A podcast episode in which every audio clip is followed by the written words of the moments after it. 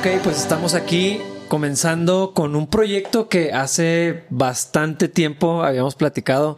Eh, este, esta idea de hacer un podcast, creo que hace tantos años que habíamos primero pensado en hacer un programa de radio o alguna cosa así. Sí, probablemente. Inicialmente. Pero bueno, finalmente está cobrando vida eh, y estamos aquí comenzando con una serie de transmisiones que van a estar disponibles en plataformas de podcast, en, en- en audio y video. Es algo que no habíamos hecho antes y teníamos muchas ganas de hacernos. Si te acuerdas que aquellos, en aquellos tiempos antiguos que nos juntamos en la oficina Sí. y, y- y empezamos a hablar y decíamos, pues deberíamos de grabar estas cosas. Sí. Eh, Creo que toda la gente cree eso de sus conversaciones. Incluso una de las razones por las que yo nunca empujé mucho a hacerlo más es porque decía, he escuchado a gente que no es interesante ni inteligente decir exactamente lo mismo. A lo mejor nosotros somos como ellos y esto no es tan interesante, pero creo que hemos recibido buena respuesta de, de los de las transmisiones que hemos hecho. Entonces, vamos a ver qué tan interesante puede ser esto. Vamos a ver qué sale de, de aquí. Alguien decía que eh, lo que hace 15, 20 años era equivalente a decir, ah, vamos a hacer una banda, ahora es vamos a hacer un podcast. Ah, sí, totalmente. Entonces, probablemente estamos cayendo en eso, no sé, es algo de la edad. Sí, es la nueva versión de hacer una banda, pero ya un poquito más grande. Ya hicimos banda también, entonces ya- ya es algo de, de más de adultos, no sé. más respetable. y sí, creo que eh, hay una cierta presunción de pensar que le va a resultar interesante a la gente lo que tenemos que decir.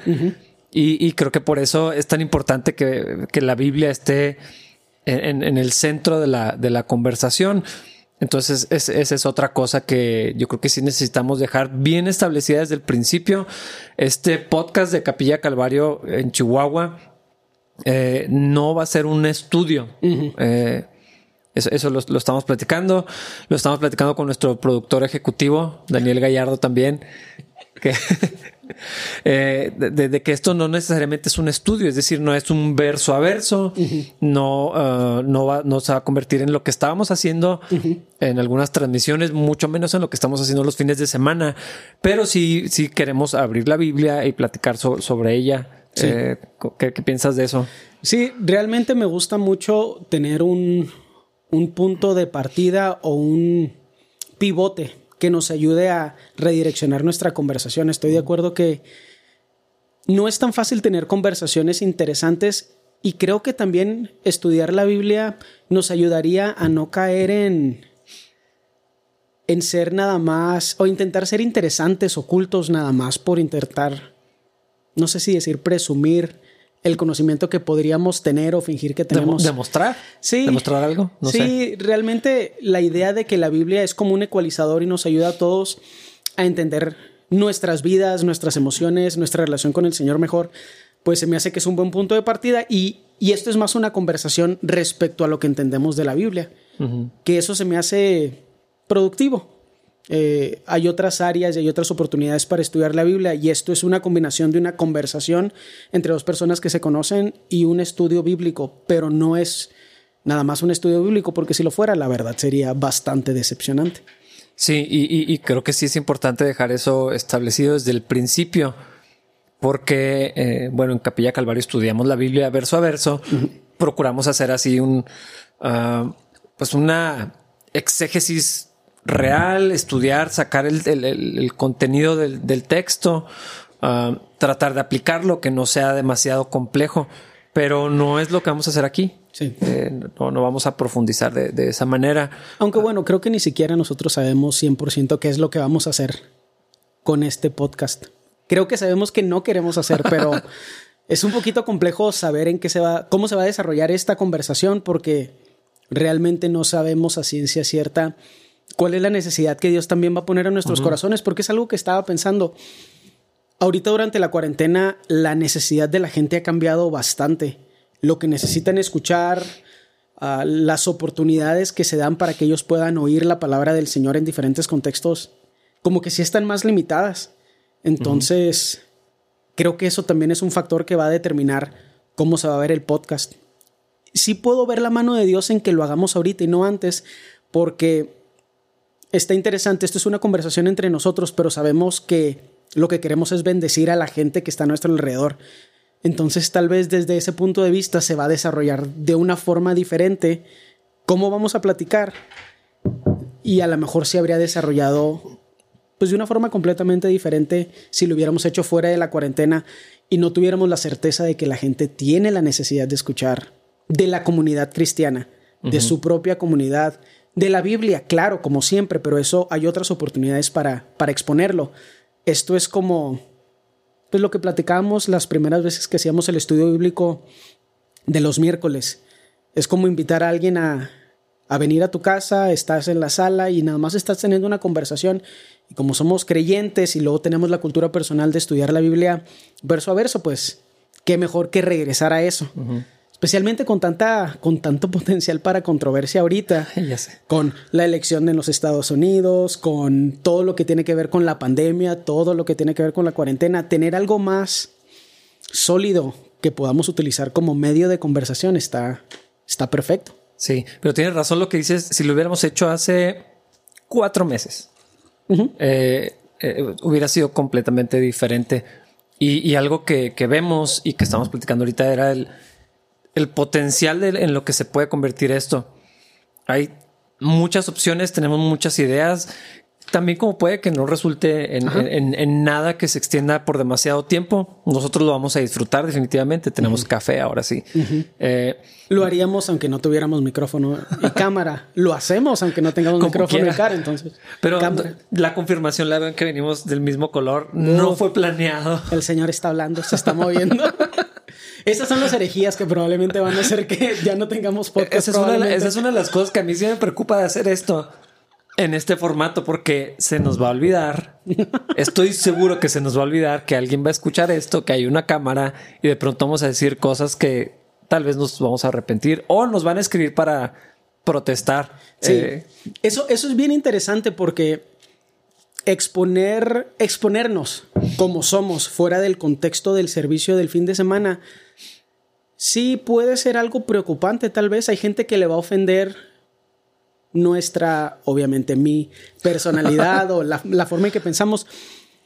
Eh, creo que eso también es una parte interesante de, de, la forma en que esto podría bendecir a la iglesia. Tenemos una idea a veces tan cerrada de cómo es un cristiano y pensamos tan farisea, fariseicamente de cómo deberíamos actuar, cómo deberíamos vestirnos, cómo deberíamos hablar que no dejamos a veces espacio para que el Espíritu Santo moldee las personalidades. Entonces, la gente que nos escucha va a tener que extendernos gracia en nuestra humanidad o no. Y vamos a tener dos oyentes y vamos a hacer bueno, probablemente yo no voy a escuchar esto, entonces probablemente va a ser mi esposa y tu esposa. ¿Quién sabe? O sea, ya cuando menos. Va a estar interesante, va a estar interesante, pero me da gusto poder exponer, exponernos de esta forma eh, para que la gente vea el otro lado de la cristiandad, donde dos personas que se conocen y que son amigos pueden tener una conversación acerca de la palabra sin tener que profundizar de una forma religiosa. Nada más tenemos una conversación. En algunas cosas vamos a estar en acuerdo, en otras no vamos a estar de acuerdo, en otras vamos a llegar a un acuerdo probablemente, pero es que así es la vida de los cristianos y a lo mejor si esto se va a transformar en algo que es una bendición, va a ser en modelar cómo deberían los cristianos tener una conversación acerca de la palabra. Y es que inevitablemente en eso va a salir lo que somos. Eh, o sea, todo completo. Lo que Dios ha hecho en nosotros y, lo que seríamos y está ahí guardado sin, sin Cristo. Y, tarde o temprano eso, eso sale. Ah, un, pasaje que no nada más yo, porque estoy seguro que tú también lo recuerdas continuamente, está en Proverbios, ¿no? Donde dice de en las muchas palabras no falta pecado. Y eso, así como es una verdad, es un es un pin así en mi cabeza, así de sí, un clavo así que ya no hables tanto porque se te va a salir y, y, yo creo que eso no se puede esconder. Al mismo tiempo, creo que eh, si, es necesario, eh, los cristianos tenemos que acostumbrarnos a, hacer de una pieza, ¿no? En donde estamos. No deberíamos de esconder nada, ni, se trata de, fingir, ni de, ni de guardar apariencias, ni de nada.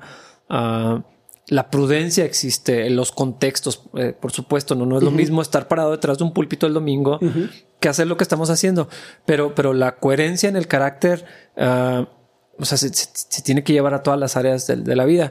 Entonces, creo que al exponernos de esta manera en este, en este formato, va el riesgo, por así decirlo, de que la gente vea lo que realmente somos, pero tampoco es algo que debería preocuparnos, a menos que tengas algo terrible que no quieras que la gente sepa. bueno, pero eso es una realidad muy interesante que creo que viven los pastores a lo mejor con, no sé si, a lo mejor con culturas de antaño. Mm. De antaño, nunca utilizo esa palabra. en tu vida. ¿Quién me creo que soy? Eh, es que no quería decir de antes. Siento Te que apareció un chal así y una boina. eh, la idea de que el pastor tiene que estar separado de las ovejas y cosas por el estilo, se me hace que es muy interesante porque implica cierta percepción de superioridad. No que puedas ser superior que los demás o mejor que los demás, sino que al menos deberías aparentar que eres mejor que los demás. Y la manera más simple de hacer eso es que nadie te conozca como eres. Algo que se me hace muy chido cuando, cuando gente nueva empieza a convivir más conmigo y con mi esposa es la cara de decepción que puedo ver en sus caras. Porque la plataforma que tenemos aquí en Capilla es más o menos alta. Entonces, ver a alguien a lo lejos y luego como un metro y algo más arriba, como que cierto, siento que tiene cierta, ciertas implicaciones psicológicas de cómo vemos a los demás. Y, y, es inevitable que cuando me conocen como soy, se decepcionen porque pues, es mucho más fácil actuar de una forma que se ve moral por los 30 minutos que estoy en la alabanza o los 50 minutos que a veces estoy enseñando. Y es más difícil verse así, aunque no lo esté intentando, es más difícil no decepcionar a la gente cuando ellos tienen una percepción muy alta de ti y tú estás teniendo una conversación y a lo mejor tienes una opinión rara acerca de algo político o algo de salud ahorita con el coronavirus o cosas que no son inteligentes te parecen graciosas o... me, gusta ver esa parte eh, en la interacción de la gente y aunque suene extraño, me gusta ver la decepción en la cara de la gente. Porque lo que sí es de bendición de mi parte en sus vidas viene de Cristo y Él, él es el que se merece la gloria.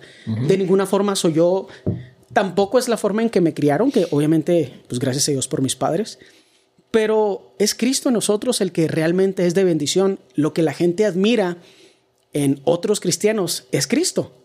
Y si no has visto la parte humana que te decepciona de la persona, no lo conoces, así de fácil. No es real. Y, es que siempre es eh, para mantener esa es que esa apariencia. Ese, sí, ese velo de piedad. Sí, es que ni siquiera importa si lo quieres hacer a propósito o para impresionar, pero, pero esa apariencia que se guarda cuando tienes a todo mundo a cinco metros de distancia y nadie te conoce fuera de la iglesia. Eh, pues es, es, muy fácil cuando nadie come contigo, cuando nadie te ha visto en tu casa, cuando nadie te ha visto de malas. No, cuando no te ven así tener una, responderle de una forma incómoda a tu esposa. De esas veces a mí se, se me hace muy gracioso eso cuando admiro a la gente la interacción con la esposa siempre es la más complicada porque aunque no, aunque no sea algo fuerte, los roces uno los identifica así de que, ah, canijo, no son perfectos si tuvieron un roce, no un pleito, no se gritaron nada más un roce.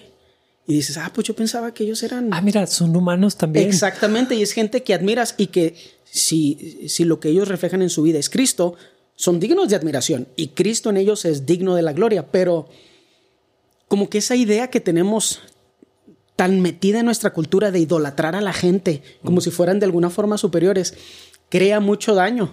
Me da gusto, regresando al tema que estábamos tocando hace como 10 minutos, me da gusto esta oportunidad que tenemos de que la gente nos vea como somos.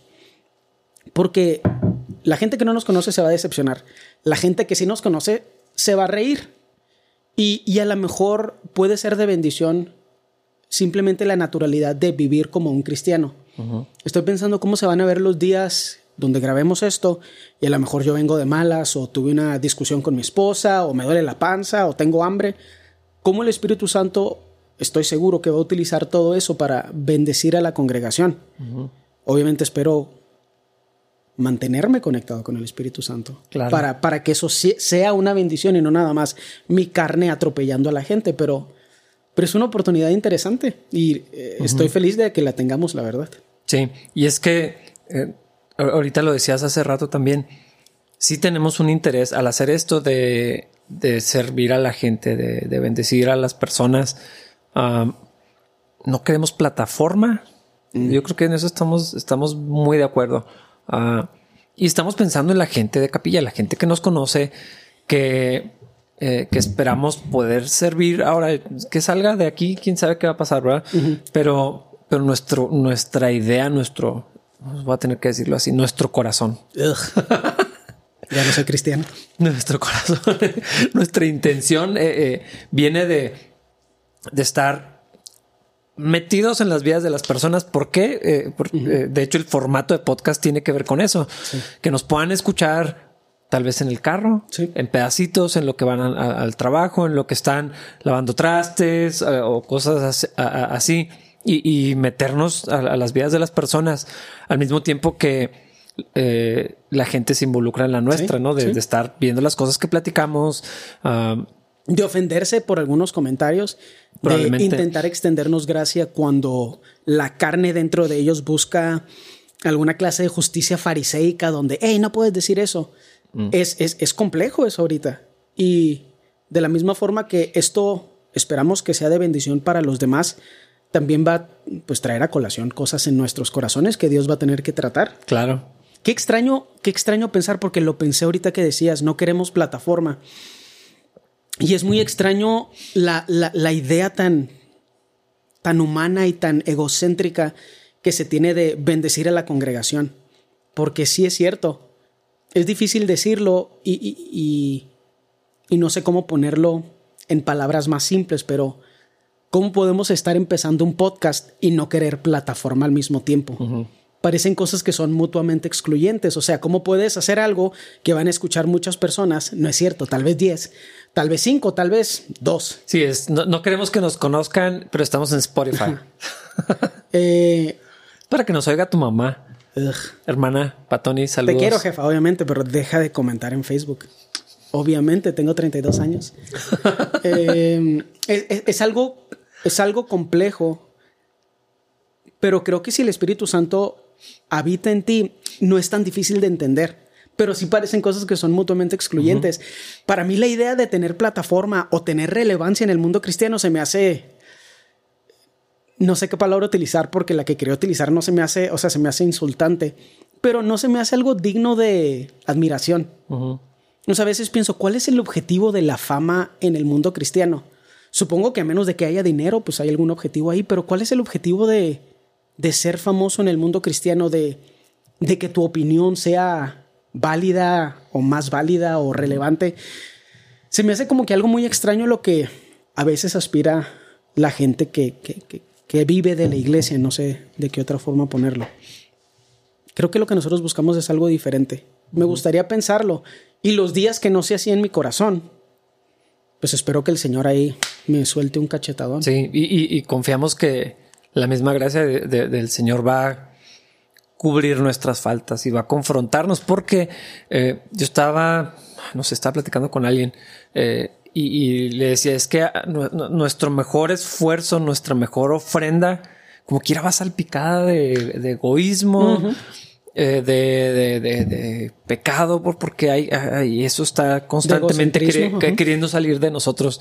Ah, yo, yo creo que también en eso tengo como confianza de, de que lo que le estamos ofreciendo al Señor, porque es para el Señor, ah, eh, por medio de Cristo sea algo agradable para Él, o sea, sea algo que, que traiga gloria al Señor, edificación a la iglesia, eh, tal vez eh, pueda ser hasta un medio para que otras personas puedan acercarse y conocer de, de- de Cristo. Sería ideal que de alguna manera llegáramos a ese punto. Ah, Sí, especialmente cosas que no, pues que no hay necesidad de expresar desde, desde el púlpito en la enseñanza, porque simplemente no son, simplemente hay algunas situaciones o hay algunas experiencias que no son prudentes hablarlas desde el púlpito porque tienes de 45 a 50 minutos y hay otros ejemplos que son mejores o a lo mejor te quieres, eh, quieres enfocar más en el verso que estás estudiando, pero este tipo de interacción sí nos permite a lo mejor ser más vivenciales. Probablemente o, como, o comunicarnos así. Cotidiano, ¿no? Ajá, sí. Sí. Cosas difíciles de, de ser cristiano, cosas a lo mejor complejas de, de lo que está sucediendo en el mundo a nuestro alrededor. Está, no sé, la verdad estoy muy feliz de tener, de tener esta oportunidad. Y espero que el Señor se glorifique al darnos esta oportunidad.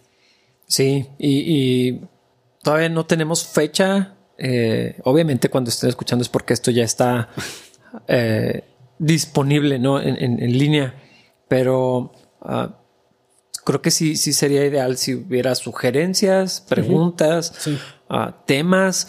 Ah, lo pueden mandar al equipo de producción, o sea, Dani. productor ejecutivo, productor, ingeniero de audio, de video. Todo. Eh, o, con nosotros eh, directamente. Y yo ahorita que estamos hablando justo antes de empezar a, grabar, me estaba acordando, o sea, que esta idea ya tiene, de verdad tiene un montón de años. Había más personas, me acuerdo, estábamos en mi oficina y, estábamos más personas. A veces nos sentamos, estábamos todos hasta en el suelo, había gente, todos tomando café y platicando. Ajá, con la idea de, grabar, eh, pues conversaciones, la verdad. Ah, no, no es el plan ser controversial por el hecho de, serlo. Sí. Pero creo que algunas cosas se necesitan hablar y, se tienen que abordar o se tienen que estar discutiendo continuamente. Tampoco es así de que vamos a hablar de los temas que nadie ha hablado en la iglesia. Eso ya. sí. Sí, sí, sí. Eh, eso ya no existe. Sí, es tener muy alta opinión de uno mismo, creer que podemos hacer eso. Sí, vamos a hacer algo que nadie ha hecho mm. nunca más. pero, eh, pero tal vez hay cosas que tienen que estarse hablando continuamente o, que gente que viene al cristianismo, que viene a Cristo, que está descubriendo la vida cristiana tal vez de otra manera, o que tiene nuevas dudas porque están en otra etapa de vida, problemas con los que nunca se han tenido que enfrentar, ahora se vuelven algo muy, muy real y, tal vez haya cosas que, sería bueno también comentar en, en, este espacio. este espacio, no quería decir esa palabra. Ah, Me imaginé así la cámara haciendo espacio. también estábamos platicando de la posibilidad de entrevistar gente. Ni siquiera se me ocurre a quién.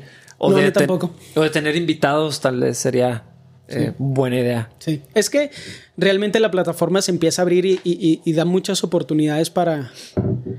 Pues también para lo que, lo que el Señor quiere hacer con, con ella. Eso está, eso está interesante. Eh, definitivamente no podemos saber qué es lo que va a pasar, pero esa es parte de por qué esto puede ser de mucha bendición. Porque por todas las cosas que estamos pasando ahorita en la cuarentena, creo que nos damos cuenta de la necesidad que tenemos de escuchar del Señor, obviamente de adentrarnos en su palabra, pero como ya hay otras oportunidades que al menos en nuestra comunidad tenemos para hacerlo, me gusta la idea de, pues, agregarle algo extra, simplemente para bendecir a la congregación. Eh, como decías, es muy difícil hacer todo esto sin que parte de nuestro egocentrismo humano se vea reflejado o se ve involucrado. Pero, pero el Señor va a hacer lo que, lo que Él quiere hacer con esto y, eso nos va a dar una oportunidad para, para bendecir a nuestra gente. Eso es lo más importante ahorita, la Es lo que esperamos que, suceda. Y yo estaba pensando, eh, es que ya que van ocho meses de cuarentena. Sí. Eh, yo, yo me acuerdo que era bien ingenuo había una parte de fe, pero había una ingenuidad así enorme que decíamos dos semanas, tres semanas de cuarentena. Eh, bueno, y lo, lo fuimos extendiendo, tal vez hasta mayo. Yo era el más pesimista y decía agosto. y ahora estamos pensando que quién sabe cuánto tiempo va, va a durar esto. Eh, yo no me siento pesimista, pero ya no tengo una eso que había en mi cabeza que me decía en septiembre eh, O sea, como que. Sí. ya no hay referencias válidas. Exactamente, no, no, ninguna. Pero lo interesante es que por el mismo hecho de, de tener que estar en esta situación de manera forzada, eh, tenemos el equipo para hacer lo que estamos haciendo justo ahora. Probablemente, bueno, lo hubiéramos hecho de otra manera, pero ahorita tenemos también la, el tiempo, la ocasión eh, los recursos para poder estar haciendo esto y pues bueno, todas las ideas que tenemos también eh, de, las cosas que se podrían hacer eh, para estar productivos. Ah, pero yo estaba pensando en, las personas de, la iglesia, tantos meses desconectados. ojalá que, que, tener esto y en este formato sea, si sea como un medio para tener no unidad, porque la unidad pues la da Cristo, ¿no? Su palabra, la comunidad, pero, pero como lazos o como hacer conexión con algunas personas, como que también eh, sí, me gustaría, yo creo que eso es más un anhelo que, un plan de esto. Es, es eh, sí me gustaría que esto fuera un medio para que la gente se sintiera como poquito más cerca de no nada más de nosotros, sino de, la iglesia, ¿no? Y pensar que estamos unidos en, una transmisión, aunque las vamos a escuchar diferidos probablemente. Pero sí es interesante eso porque también invita a la interacción, especialmente cuando los temas, pues no todos los temas van a llamarle la atención a todos, pero cuando el tema eh, se acerque más como que a la situación personal, va a invitar a la interacción a muchas, a muchas personas en situaciones similares, pero en estados de vida diferentes. O sea, me, gusta la idea de esto porque también alguien muy mayor con hijos de 20 años, 30 años, a lo mejor va a poder interactuar con una persona muy joven a través de los comentarios, a través de las preguntas. A lo mejor vamos a empezar a ver cómo como cuerpo de Cristo, obviamente hablando pues particularmente de Capilla Calvario, estamos muy unidos a pesar de que seamos muy diferentes. Y esa es otra de las cosas que creo que es súper importante empujar ahorita o en las que debemos de pensar, porque hay un pensamiento tan humano ahorita, tan fariseico, donde empezamos a dividirnos en, escuadrillas y en bandas. Eh, yo creo esto del coronavirus, yo creo esta otra cosa del coronavirus, yo creo esto de la pandemia y esto, y la relevancia de la economía y esto. Eso le agregas, no sé, las elecciones en Estados Unidos, eh, lo que opina cada persona de, de nuestro presidente, de López Obrador y empezamos a dividirnos, empezamos a, procesar toda la información alrededor de nuestras vidas, fuera de la palabra y más bien dentro de la identidad que creemos que tenemos como personas que son más de izquierda, más de derecha, como los que sí creen en el coronavirus, como los que no creen. Y empezamos a pensar peor de nuestros hermanos. Casi siempre pensamos peor de la gente que no es creyente. Y eso está súper mal, obviamente, pero la idea de traer eso al cristianismo traer eso a nuestras comunidades es muy dañino. Y necesitamos empezar a encontrar áreas donde todos podemos recordar que somos uno, que somos el cuerpo de Cristo, que la gente que no es creyente va a ver el amor de Dios en cómo nosotros nos, amamos. No cómo nos estamos peleando acerca de cosas irrelevantes, acerca de políticos a quienes probablemente no le interesamos mucho como individuos. O sea, yo no me imagino que alguien que esté ahorita defendiendo a Trump Trump lo vea y diga, ah, muchas gracias por defenderme, Pedro, lo que sea. O sea, realmente a veces creo que perdemos la perspectiva de lo que es importante y el valor de nuestra comunidad por estar peleándonos acerca de cosas que son ideológicas. Y obviamente eso se extiende cuando estamos en Facebook, se extiende cuando estamos en Instagram, se extiende cuando no podemos ver a la gente a la cara, no solo en los comentarios, sino ya también en la vida. Es que ya, es que son ocho meses, es un montón de tiempo lo que dices de no, no vernos, eh, de no... Sí, de no tener esa interacción de que, que alguien te hace una cara y dices, ah, sí, cierto, no decimos eso, eso no tiene sentido. Ajá. Y, no sé, yo, yo sí extraño ya la, la vida de comunidad. Y, o sea, viendo lo, lo, que ya estudiamos hace unas semanas en el libro de los hechos, es crucial eh, la necesidad de comunidad y ahorita se siente bien extraño. Entonces, eso le agrega, o sea, otro elemento, así otro ingrediente para que la olla que se está cocinando está peor todo, ¿no? Y entonces el egoísmo sale o, quiere salir más constantemente y, de peores maneras. porque ya no hay esa unidad. Cuando ves a alguien, está en tu cabeza. Y, por más cursi que suene, pues está en tu corazón. O sea, es la comunidad con la que pasamos tiempo. Nos reunimos todos los domingos para adorar al Señor, para buscar de Cristo. Y, y, cuando ya no está eso, la desconexión se empieza a hacer inmediata. Y entonces los bandos que de todas maneras siempre surgen, ¿no? Y el egoísmo y, o sea, sí, el deseo de ganar, de humillar pues el egocentrismo. De tener la razón, de, el que no piensa como yo está tonto. Es que el pensamiento fariseico, o sea, no solo el que piensa, el que no piensa como yo es tonto, porque es eso, pero también es el que no piensa como yo es malo. Que los dos pensamientos son súper insanos, pero el que no piensa como yo es malo es literal antibíblico. O sea, la gente que cree así necesita leer Romanos y Gálatas unas 40 veces para ver si se le quita. Pero, pero es que es el aislamiento, es el miedo, es la incertidumbre, las preocupaciones, O sea, son, resentimiento. Son muchas cosas así. Yo, yo, yo lo, lo imagino, lo visualizo como una olla así hirviendo. Y todo eso eh, en, el, en, el, corazón del hombre, donde hay pecado, o sea, continuamente está saliendo, continuamente. Es algo que tenemos que estar sometiendo, así manteniendo a raya, eh, eh, porque, porque sale. y, me acuerdo mucho lo, que dice Romanos, que lo vamos a estudiar más adelante donde dice el sacrificio vivo. Había un pastor, no sé dónde lo leí o lo escuché, ni siquiera me acuerdo, que decía es que un sacrificio vivo se baja del altar. O sea, eh, ah, qué bueno está eso. O sea, tú, pones un animal muerto como los que nos gusta comer, pues obviamente no va a hacer nada, pero tú echa un, cabrito completo a, las brasas que vas, se va a brincar.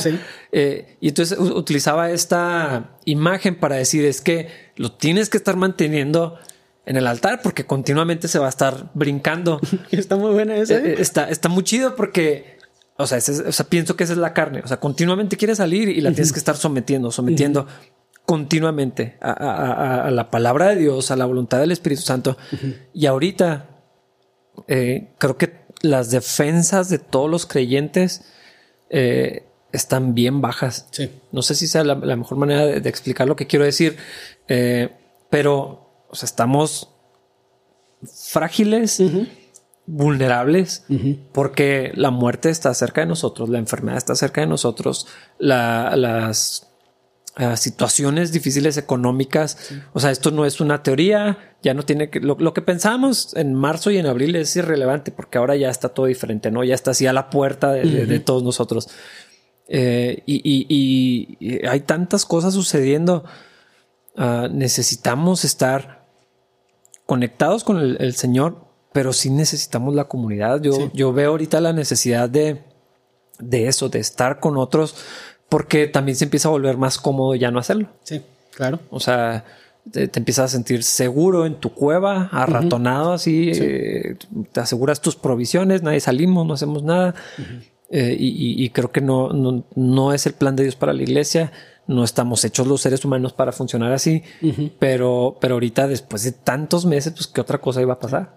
Es que la Biblia menciona que el hierro se afila con hierro y ahorita que no hay esa interacción, muchas áreas básicas aún de la moralidad cristiana, ya ni siquiera estamos hablando del poder sobrenatural que, del Espíritu Santo y cómo nos cambia. O sea, ya cosas de la moralidad básica, de cómo nos hablamos los unos a los otros y cómo nos tratamos, están empezando a desaparecer porque no hay esa interacción, no hay un reto a nuestra interacción con los demás. O sea, nada más pensamos por el momento y por la situación, cómo las cosas nos afectan a nosotros. Y otra vez, lo de los bandos empiezan a crear y se empieza a desarrollar y como no hay una no hay un factor externo que nos esté retando a vivir la vida de Cristo, empezamos a olvidar esas cosas y se vuelven teoría, pero ya no las practicamos. ¿Y por qué no las practicamos? Porque estamos solos. ¿Y por qué no las buscamos? Porque somos flojos. Porque la realidad es esta. Ahorita que estabas hablando de la interacción entre la comunidad y todo eso, Estoy seguro que a lo mejor habría personas que lo podrían interpretar, pues ¿cómo le voy a hacer si tengo que traer el cubrebocas, si no me puedo juntar con nadie? Pero el que quiere puede. Y en el 2020 no sé si hay alguna excusa para no estar en contacto con alguien cuando existen tantas plataformas y tantas oportunidades para seguir siendo de bendición a los demás. El detalle es que tiene que cambiar el chip. No es cómo me va a bendecir la institución cristiana de la que participo, es cómo voy a ser yo de bendición. Y en esas interacciones complejas es donde somos afilados y preparados para hacer la voluntad del Señor.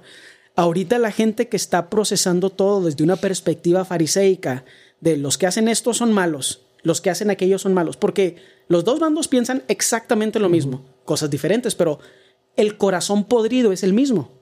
Los que piensan acerca de por qué no te metes a tu casa, eh, estamos en cuarentena, corazón podrido. Los que piensan, es que no ves que la economía me está destruyendo, corazón podrido, necesitamos pensar acerca de los demás. Y eso no está pasando porque siempre buscamos que un factor externo venga a recordarnos eso. Poca gente, pocos cristianos ahorita durante la cuarentena están siendo intencionales y proactivos acerca de su relación con los demás. Y por lo tanto, no están siendo proactivos acerca de su relación con Dios. Porque ya no está la institución y ese es el problema. yo creo que todos hemos visto y hemos dicho y creemos la iglesia no es el edificio. y, nada más. O sea, se queda así como, como una teoría. Qué bueno que lo sé, soy muy buena persona. Pero ¿y luego qué? O sea, si, que, yo creo que es una pregunta que todos deberíamos de, lidiar con ella. Y si nunca nos pudiéramos volver a reunir los domingos como lo hacíamos, yo no creo eso. Yo, yo tengo una convicción. Eh, no sé si es fe, no sé si es ingenuidad o una mezcla de las dos. Pero yo tengo la convicción que todo vamos a regresar, vamos a poder reunirnos, vamos a poder hacer las cosas que estábamos haciendo. Tal vez no se vea exactamente igual, pero vamos a volver. Eh, sí, eventualmente va a haber una normalidad a la que nos vamos a acostumbrar. Pero y si tomara mucho tiempo y si no sucediera y, si la iglesia no, o sea, la institución de la iglesia no es la que va a proveer el día y hora de la reunión y, la necesidad presentada delante de la gente, ¿cómo le vamos a hacer? O sea, no podemos depender de, eso ah, como creyentes individuales. Ahora, eso también nos, lleva a las limitaciones. Eh, nunca podíamos haber atendido a 300 personas, ni a 200, ni a 100. Eh, se sentía como que podíamos hacerlo.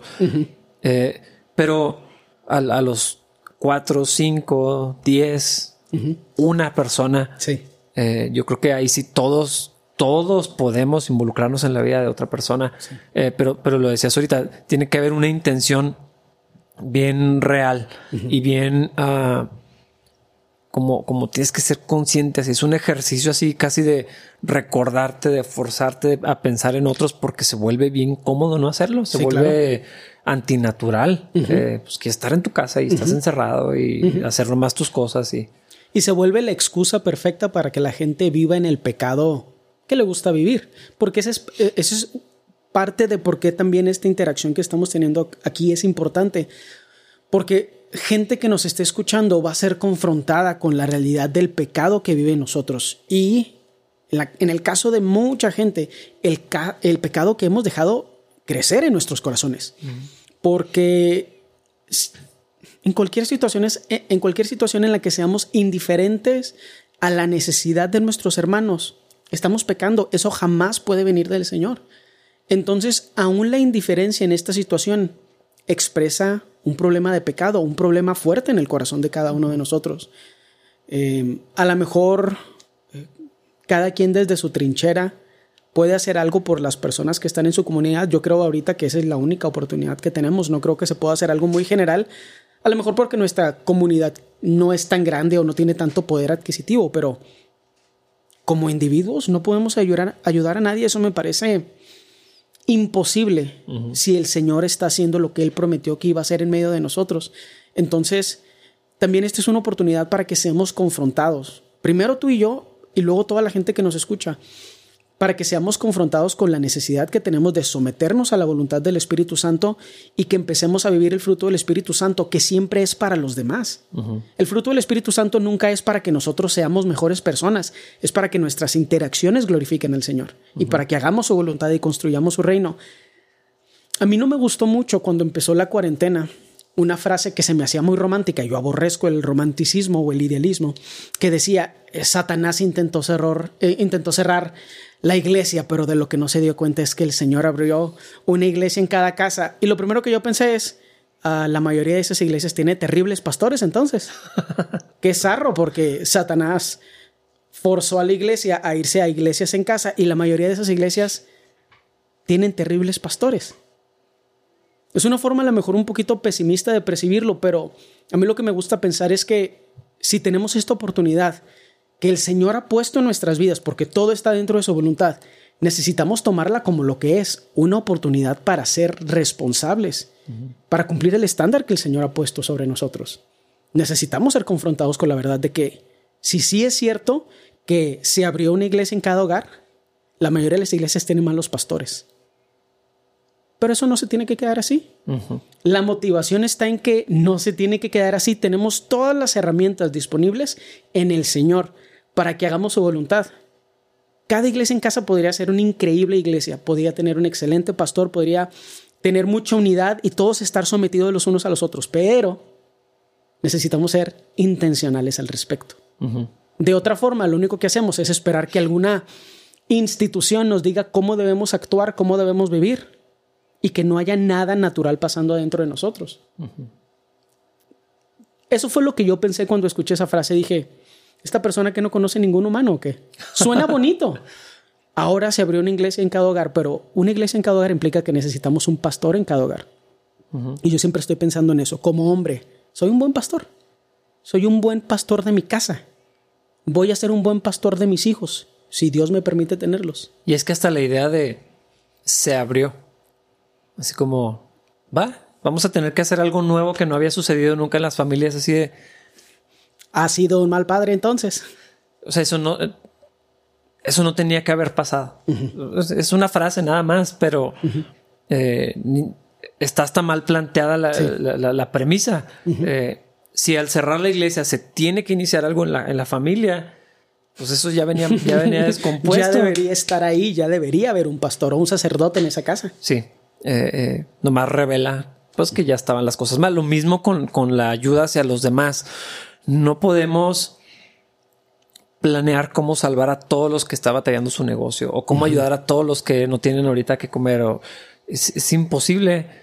Y, pero es que es más cómodo pensar, bueno, si la organización o una organización me dice a quién ayudar, voy y lo hago. Ah, y casi siempre es cómo puedo ayudar con lo que me sobra cómo esto me cuesta a mí como individuo la menor cantidad posible de tiempo, de esfuerzo y de dinero. Sí. Pero el efecto en la conciencia es, es a la inversa. O sea, hago poquito y siento que, o sea, me siento piadoso. Pero si nos vamos a la realidad y decimos, bueno, ¿a quién, sí puedo ayudar? Realmente ni son tantas personas, nadie se va a dar cuenta, lo más probable. Eh, y, lo, y la capacidad que tengo tiene que ser mucho mayor. Yo creo que ahí sí tenemos que estar todos bien atentos a, ver dónde podemos servir, dónde podemos ser útiles en lo individual como familias y si las cada familia o cada hogar es una iglesia, como deberíamos de, serlo, ¿no? Eh, la iglesia no es el edificio. Bueno, pues tendríamos que estar viviendo eso. Y entonces, eh, lo, que veíamos en, la, o lo que vemos en el libro de los hechos, como la iglesia tenía favor con el pueblo no por lo que hacían como estructura nada más, sino por cómo vivían, o sea, cómo eran. O sea, cada, eso quiere decir que cada creyente compartía con sus vecinos, oye, pues hicimos, hicimos pan, ahí te va pan para tu casa, pero eso nadie lo iba a saber más que el vecino que lo recibió y se lo comió. Eh, pienso que, que, eso también, eh, eh, toda esta situación también nos está confrontando con un deseo de, de visibilidad. Sí de, sentir que estamos contribuyendo y cambiando al mundo de alguna manera eh, que, no, estamos, no estamos llamados, eh, no se va a ver, ni debería de verse. Sí, es que es, una, en mi opinión, es una ideología americana la idea de cambiar el mundo para Cristo. Y a lo mejor tenía más sentido cuando venía desde, desde el lado americano con todo el potencial económico e institucional que, puede venir desde una iglesia de allá. Entonces, todo se quedó para las naciones y dejamos de pensar en lo que era inmediato y a la gente que sí le podemos ser de bendición. Y viene, o sea, una parte grande de eso definitivamente es la flojera de hacer un esfuerzo real. Em, para mí otra parte es el deseo de controlar el resultado. Esa aprensividad que a mí en lo personal se me hace enferma de querer que todos estén bien. Mm. Se me hace que es anticristiano, anticreyente es no dejar que el Señor haga su voluntad. Em, la idea de esperar como una mamá aprensiva, mm. que todos estén a salvo, me parece que es incorrecto.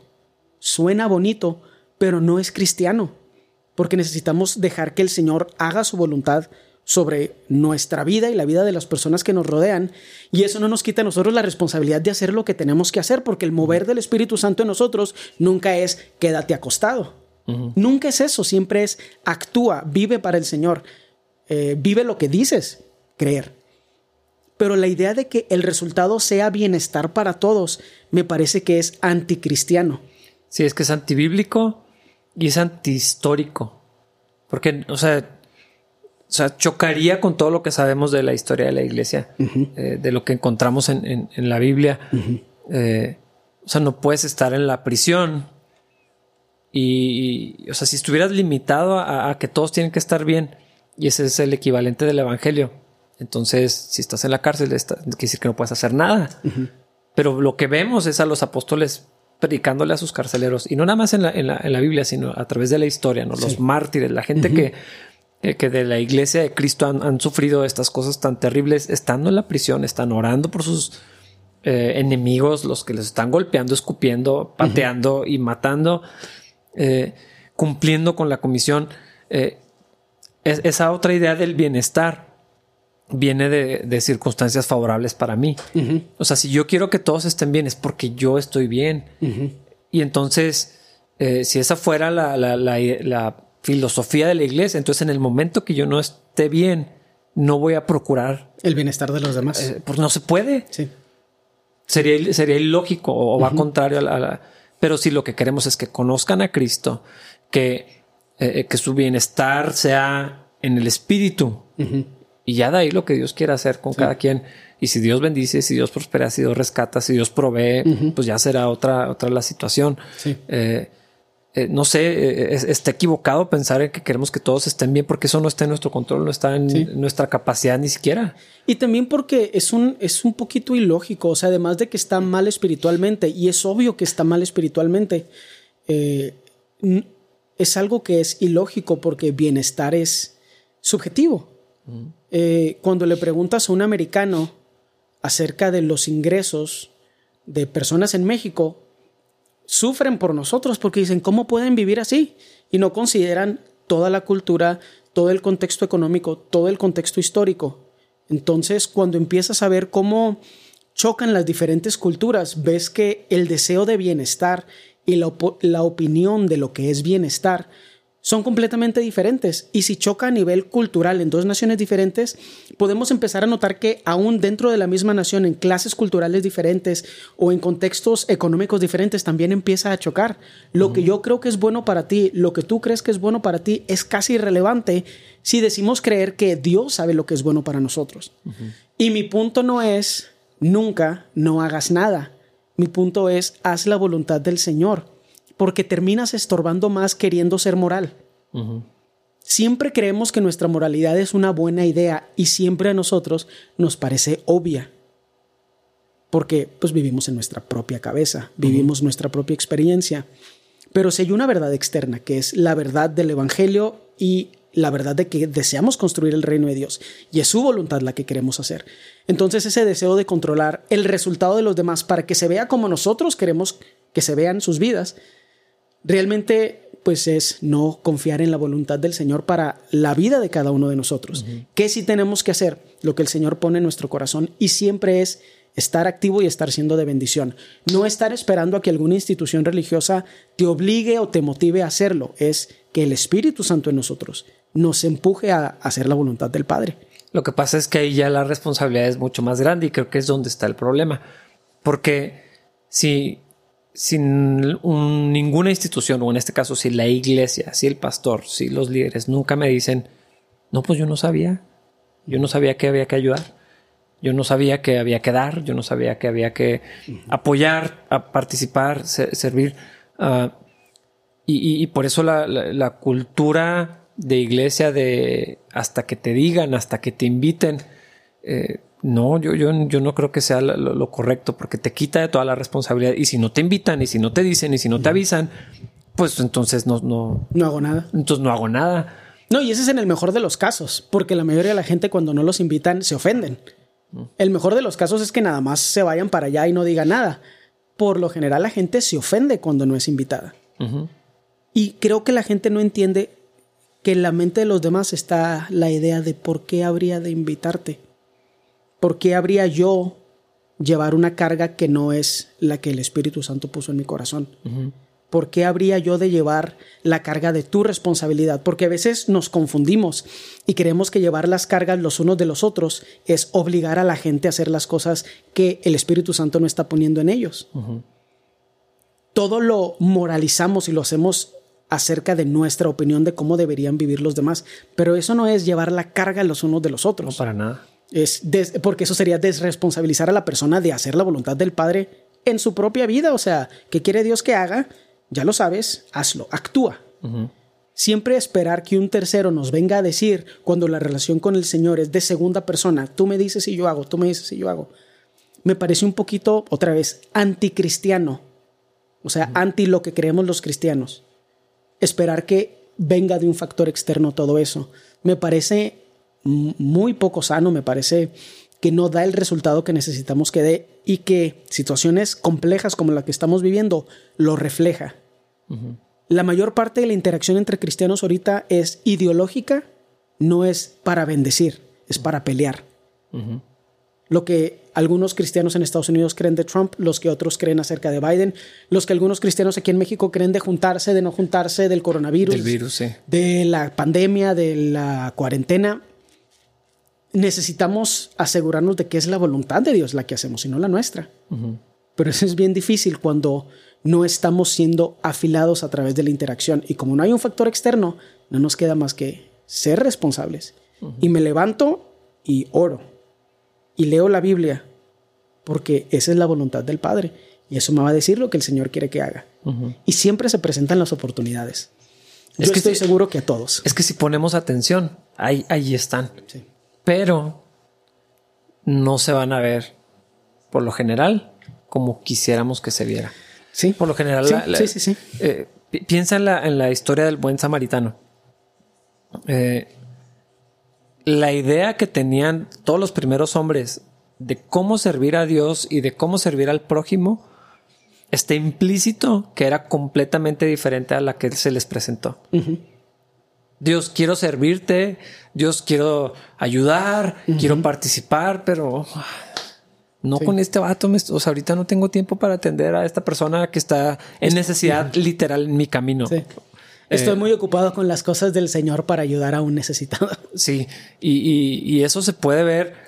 Ah, pienso en, los niños, porque leí esta frase que la he visto muchas veces, donde dice, los niños no son un estorbo para las cosas más importantes. Alguna cosa, si lo estoy parafraseando, son la cosa importante. Mm, ok. O sea, el niño no es, estoy ocupado en algo importante. O sea, ellos son lo importante. Sí, claro. Eh, creo que se puede ver a veces en eso, pero eh, una, una mamá preferiría hacer otra cosa más visible, donde haya reconocimiento, donde pueda subir una foto, sí. porque subir una foto a tener a, tus hijos, si eres un papá o una mamá, pues es lo obvio que deberías de hacer, ¿no? Nada más tiene el mérito de que lo hiciste porque pues es lo que tienes que hacer. Exactamente. Si ayudas a tu hermano en la carne, o sea, tu hermano o tu hermana, porque trae una bronca, está en una necesidad, pues nadie te va a aplaudir, pues, te decir, pues, pues, es tu hermano, obvio, si es, tu mamá, ¿cómo no le ibas a ayudar?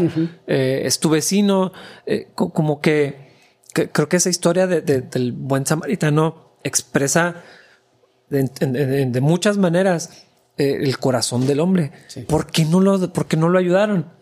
Porque pensaban que servir a Dios se veía mejor de otra manera, que había otras prioridades, que había otras cosas. Eh, pues era un samaritano en el camino, nadie se iba a dar cuenta, no sé, podemos eh, imaginar también muchas cosas. Y, recuerdo también algo que decía un pastor, no hay una línea muy delgada entre querer servir a Dios y querer que todos lo sepan. sí. O sea, y, se, cruzan bien cañón, o sea, que no te das cuenta cuando estás del otro lado. Sí. Y, y, eso, con todos los factores que estamos viviendo, creo que sí nos tiene a muchos cristianos metidos en las casas sin pensar en nadie más, sin querer ayudar a nadie más, porque estamos todos construyendo nuestra trinchera para estar protegidos, a salvo, nuestra barquita para mí, para mi familia, eh, cuando deberíamos estar atentos a lo que Dios quiere para mí, para mi familia, cómo puedo participar, cómo puedo ayudar, qué puedo hacer yo por otros que no van a ser tantas personas. O sea, van a ser dos o tres que caigan así en tu vida. Es que creo que ese es otro factor. O sea, a veces no queremos ayudar a los que podemos ayudar porque no parece importante ayudarlos. Y ahí es donde se revela el problema del corazón. Para mí el primer paso, eh, al menos en mi experiencia en los últimos meses, ha sido darle el beneficio de la duda a toda la gente que cree algo diferente a lo que yo creo. Eh, porque no es tan fácil como parece. Y después de ahí empiezas a ver su humanidad, la tuya propia, y ves que necesitan de Cristo como tú necesitas de Cristo y las oportunidades para servirlo o para servirlos se empiezan a abrir y se empiezan a volver bien obvias.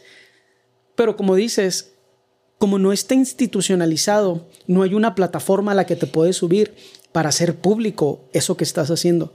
Y a veces la motivación de solamente ayudar por hacer la voluntad de Dios y por hacerle el bien al prójimo no es suficiente. A veces lo que queremos es que alguien más haga la mayor parte del trabajo para que nosotros nada más lleguemos y como ejecutivos del Evangelio llegamos, hacemos nuestro jale y nos vamos. Eh, eso me parece una, una ideología muy incorrecta en el cristianismo. Y creo que las mismas iglesias proponen eso. ¿Cómo hacemos todo más fácil? ¿Cómo hacemos más fácil que sirvas tú? Y tres o cuatro personas tienen que hacer muchísimo trabajo para habilitar el servicio incompleto de 100 personas. Y a veces ni así. Nosotros en Capilla, la verdad, tenemos mucha gente que sirve y que yo diría que sirven como es. Entonces tampoco puedo decir que estoy hablando de un lugar de experiencia personal, pero sí me ha tocado verlo, donde las iglesias tienen que hacer mucho trabajo para habilitar el trabajo de los voluntarios, porque los voluntarios realmente lo que entregan es pequeñísimo. Entonces, prácticamente es como un doctor cuando se mete un quirófano. Llegan así los voluntarios con las manos arriba y tú les tienes que poner los guantes y les tienes que entregar las herramientas. Y limpiarles el sudor. Y suena, suena bonito y suena obvio, pero eso es lo que pasa cuando le permitimos a la gente pensar en sí más, en sí mismos más que, que lo que piensan en el trabajo que Dios tiene para ellos, en el tiempo que ellos entregaron de forma voluntaria. Queremos crear un sistema, queremos institucionalizar el servicio de tal forma que a nadie le pese. Y yo siempre pienso que lo que hacemos para el Señor, cuando viene de un lugar correcto, es sacrificial. Y no estoy hablando así de torturarse, porque ese es el problema. Alguien, o sea, se habla de amor sacrificial y la gente empieza a pensar así en ah, flagelación. Y el simple hecho de que la gente piensa así habla que el Espíritu Santo no está obrando en sus vidas. No, amor sacrificial es preferiría estar en mi casa, pero estoy aquí. Preferiría no estar haciendo esto, pero sí lo estoy haciendo. Estaría más chido no exponerme a la crítica, pero pues aquí estoy, cometiendo un montón de errores, porque hay gente que va a ayudar a los pobres y los van a criticar por no ayudar a los taromaras. Hay gente que va a ayudar a los taromaras y los van a criticar por no ayudar a los pobres. ¿Y qué pasó con los migrantes? Y siempre va a haber gente expresando su opinión que no está haciendo mucho y como tienen todo ese tiempo, donde no están activos, pues pueden opinar. Es que por lo general la gente que no está ocupada es la que critica y la que tiene más ideas. Eh, y, eso sí nos pasa en capilla. Pues es que eso en todos Tal vez no tanto, pero sí nos pasa. Porque así, somos las personas. Eh, pero casi siempre los que, los que tienen más ideas o los que tienen también esta idea de cuando necesites me avisas. Mm. Eh, y que piensan que eso es ofrecerse para servir. eh, si, hace falta lavar baños, yo lavo baños. No es cierto, porque cuando hemos necesitado gente para lavar baños, no vienen 300 personas. Eh, la gente que dice quiero servir eh, y, está dispuesta, lo hace. O sea, lo hace y, los puedes contar, los vas a encontrar con algo en las manos. Y la gente que tiene algo en sus manos cumpliendo con el servicio y la oportunidad que Dios le ha dado, por lo general no tiene tiempo de criticar todo lo que no se hace. Sí porque saben lo que cuesta hacer un pedacito, salirte de tu casa y ah, pues ahorita quería hacer esta otra cosa, podría estar haciendo otra cosa, preferiría estar haciendo esto, pero quiero, o sea, quiero servir y, no tienes tiempo de decir, híjole, todo lo que no se hizo. Eh, y, es la gente que celebra las cosas chiquitas. Los logros, el fruto, la bendición de Dios, es la gente que se alegra y puede ver, es que es bien fregón son los que pueden ver la mano de Dios en todo. Sí. Y, ven cómo los cinco panes que traemos, porque por lo general la gente que sirve eh, reconoce es que es poquito lo que puedo dar, pero pues es lo que tengo, no tengo más que cinco panes y luego ven lo que Dios hace con eso. Y así se glorifica el Señor. Exactamente. Eh, eh, y, y, pero no son los que Mm, pues si yo tuviera la oportunidad, este, yo traería 25 panes. Sí. O no sé. Es, pero es que ese es el detalle. Siempre hay la oportunidad de servir. Y alguien que sí tiene el deseo de servir, ninguna cantidad de mala organización o mala comunicación le puede impedir servir. Porque esa es otra cosa. O sea, a veces, otra vez, institucionalizamos tanto las ideas que llegamos así. Habilítenme para servir. Y la idea es, no, tú tienes que estar listo para servir. Porque si no, tu servicio implica más trabajo para otra persona. Es mejor que no estés. Se disfruta más tu ausencia que tu presencia porque tu presencia requiere muchísimo trabajo adicional. Llega demandando. Me parece muy interesante y porque a veces ni siquiera es llegar demandando, o sea, llegar y pararte. Y pues alguien que sí está trabajando es así de que ah, creo que me toca a mí decirle lo que va a hacer o qué está pasando. Obviamente siempre hay oportunidad para más organización, siempre hay oportunidad para mejor comunicación. Y creo que hacemos un buen trabajo de eso aquí en la iglesia. Y ese es el espacio de alguien sirviendo. O sea, ese, es su servicio, ese es lo que, lo que trae.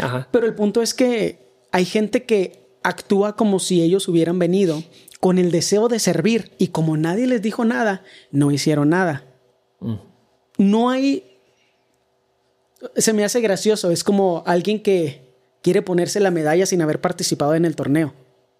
O sea, gané, pero como no participé, pues no gané.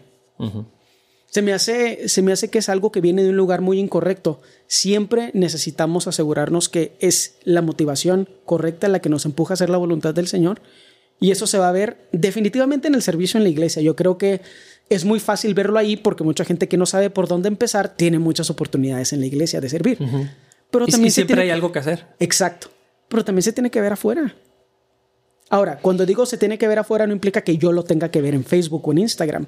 Más bien, tiene que existir afuera. Y sobre todo ahorita, porque no estamos juntos en la iglesia. Eh, y aún así, y yo quiero agradecer a, los, al equipo que viene a servir, a trabajar, a limpiar, a que esto no se desmorone y siga funcionando. Eh, yo, o sea, son así de verdad mis héroes. Así, la gente que está en mi corazón así, porque veo que hacen lo que nadie sabe que están haciendo. Pero, pero ahorita que no podemos venir, que no hay un ministerio donde me apunto y me dan un rol y me dicen qué tengo que hacer, tenemos que estar buscando esos pedacitos de oportunidades, ese samaritano, este, perdón, ese, esa persona tirada en la calle, así delante de mí, que preferiría ignorar y hacer como que no, no estoy viendo esa necesidad. Porque quisiera hacer otra cosa que se vea más chida. Sí, y, y se ven las cosas más pequeñas y por eso está por eso está tan chido poder adjudicárselo al Señor. Cuando nos han enviado desayuno o, café o cosas por el estilo, realmente es algo que yo, mm. que soy como yo soy, o sea, seco. O sea, lo veo y digo, qué rollo, o sea, puedo ver la mano del Señor en que alguien nos compró un desayuno y es tonto, y es romántico, y es idealista, pero es algo tangible de cómo el Señor a veces pone el deseo en el corazón de alguien de, bendecirte. Y piensa, o sea, no puedes impedirles bendecirte. Y buscan y dicen, ah, pues les voy a mandar un pan, les voy a mandar un café. Les... ¿Y por qué lo hacen? ¿Quién sabe? ¿Quién se los pidió? ¿Quién sabe? Pero no puedes impedir que sean de bendición, sin importar qué tan mal organizadas estén las cosas. Y esa es una de las cosas que me gustaría confrontar a la gente que nos escucha.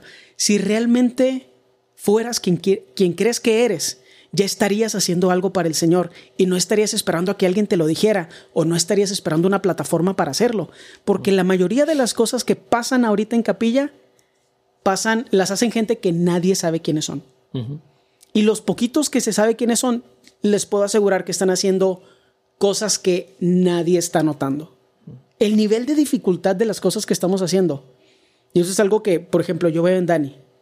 Las cosas que tiene que aprender los manuales que tiene que leer. Podría salir esto peor porque está saliendo bien. Viendo videos de consolas en Perú, en un hotel. Pero eso es importante, o sea, eso es importante. Nos parece obvio a veces lo que hace Dani y no vemos todo lo que no hace. Es que es, literal así como esa ilustración que se usa mucho por, pues, por lo mismo, porque funciona del iceberg.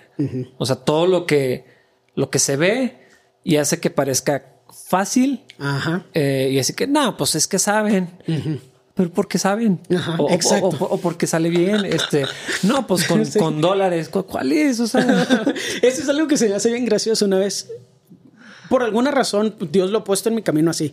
Eh, puedo tocar muchos instrumentos y alguien me criticó por eso y me decía, mm, pues es que eres bueno porque practicas. Literal me dijeron así y yo, ah, canijo. Además de no tocar varios instrumentos, eres tonto. Pues obvio, o sea, que otra cosa iba. Pues sí, o sea, no, no sabía, me sentí súper raro, así de que me disculpo. ¿Por qué?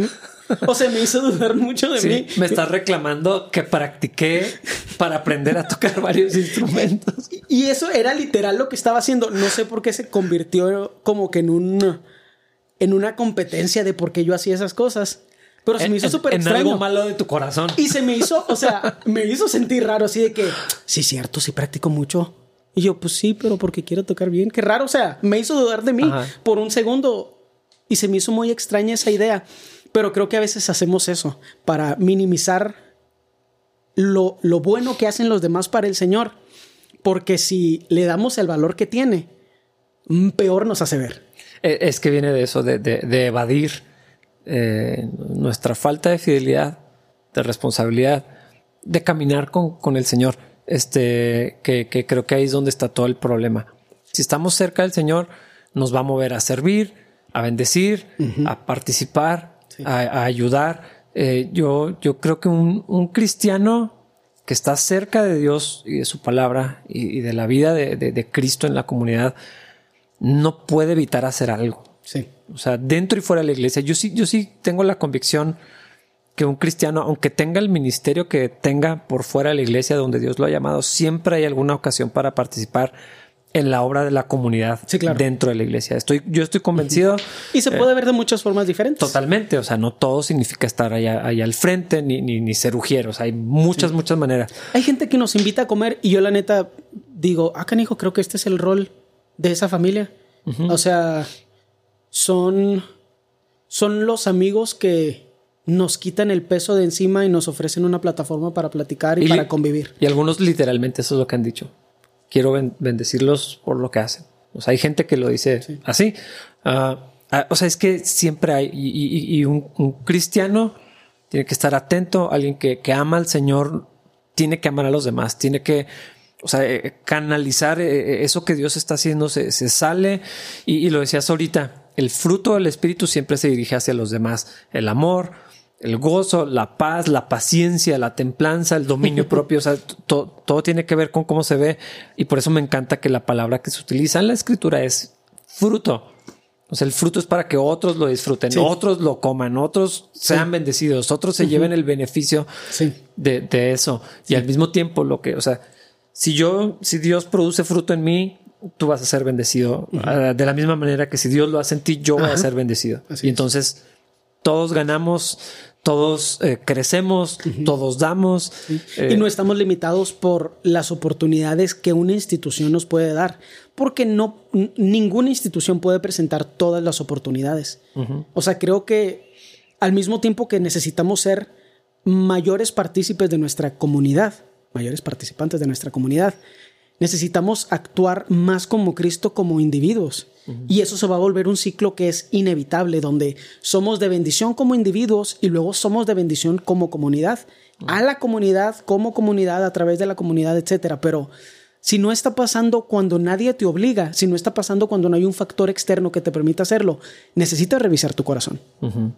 y, creo que es ahorita un ejercicio que todos deberíamos de practicar de buscar a Dios eh, así en lo individual es que es que esa es la cosa tiene que ser un ejercicio personal de, de pedir así como como decía examina mi corazón Señor. O sea tú dime tú dime si estoy haciendo algo mal si, si no estoy haciendo lo que me estás pidiendo si hay maldad si hay egoísmo si si estoy de flojo, si estoy siendo egoísta, o sea, todo eso necesitamos así llevarlo con Dios y luego empezar a, a, vivir de, de otra manera. Y, y, yo no quiero hacer ninguna invitación, o sea, más bien.